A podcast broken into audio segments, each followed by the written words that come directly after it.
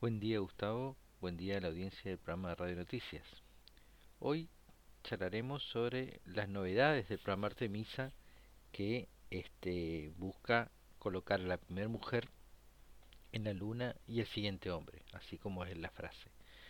Ha pasado ya cuatro pruebas del Green Run que se le realiza a la etapa central del SLS, que es el cohete lanzador, ¿no es cierto?, que lleva la misión del programa Artemisa mientras que se instala un adaptador a la nave Orión para conectarse luego a este lanzador.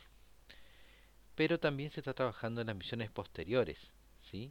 comenzándose a fabricar la cápsula para el vuelo tripulado del Artemisa 3 y la empresa Dynetics, que compite con su prototipo para el próximo vehículo de alunizaje, anunció la incorporación como subcontratista de la empresa Altius Space Machine para aprovechar su experiencia en robótica espacial. Estas pruebas nombradas Green Run son eh, pruebas que se realizan sobre el lanzador. Son sobre la primera carga de los tanques del propulsor, el primer flujo a través de los sistemas de alimentación del propulsor, el primer encendido de los cuatro motores, la primera exposición de la estructura a las vibraciones y las temperaturas de lanzamiento.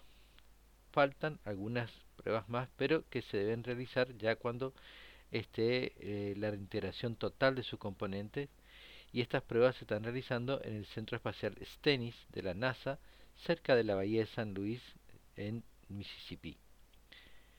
Mientras, los técnicos del Centro Espacial Kennedy en Florida trabajan para instalar el adaptador que fijará la cápsula Orión a este lanzador SLS que está siendo probado.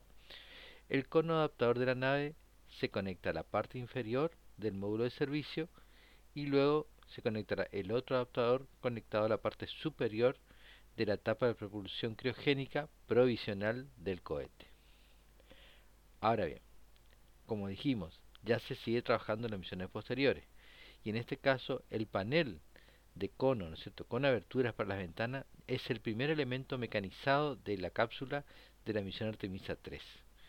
Y para otro elemento que es muy importante es el módulo de alunizaje, que será elegido entre tres prototipos en febrero del 2021.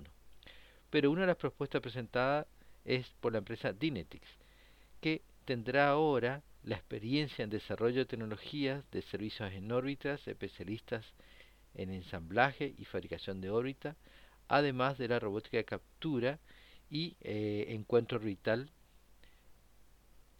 como también la experiencia en reabastecimiento de combustible en espacio. Esta empresa Altius apoyará el desarrollo de las fases de acoplamiento y reabastecimiento de combustibles entre el módulo de aterrizaje Dignetics y los tanques de vehículos propulsores modulares. Informó para el programa Radio Noticias Pablo Germán Salazar.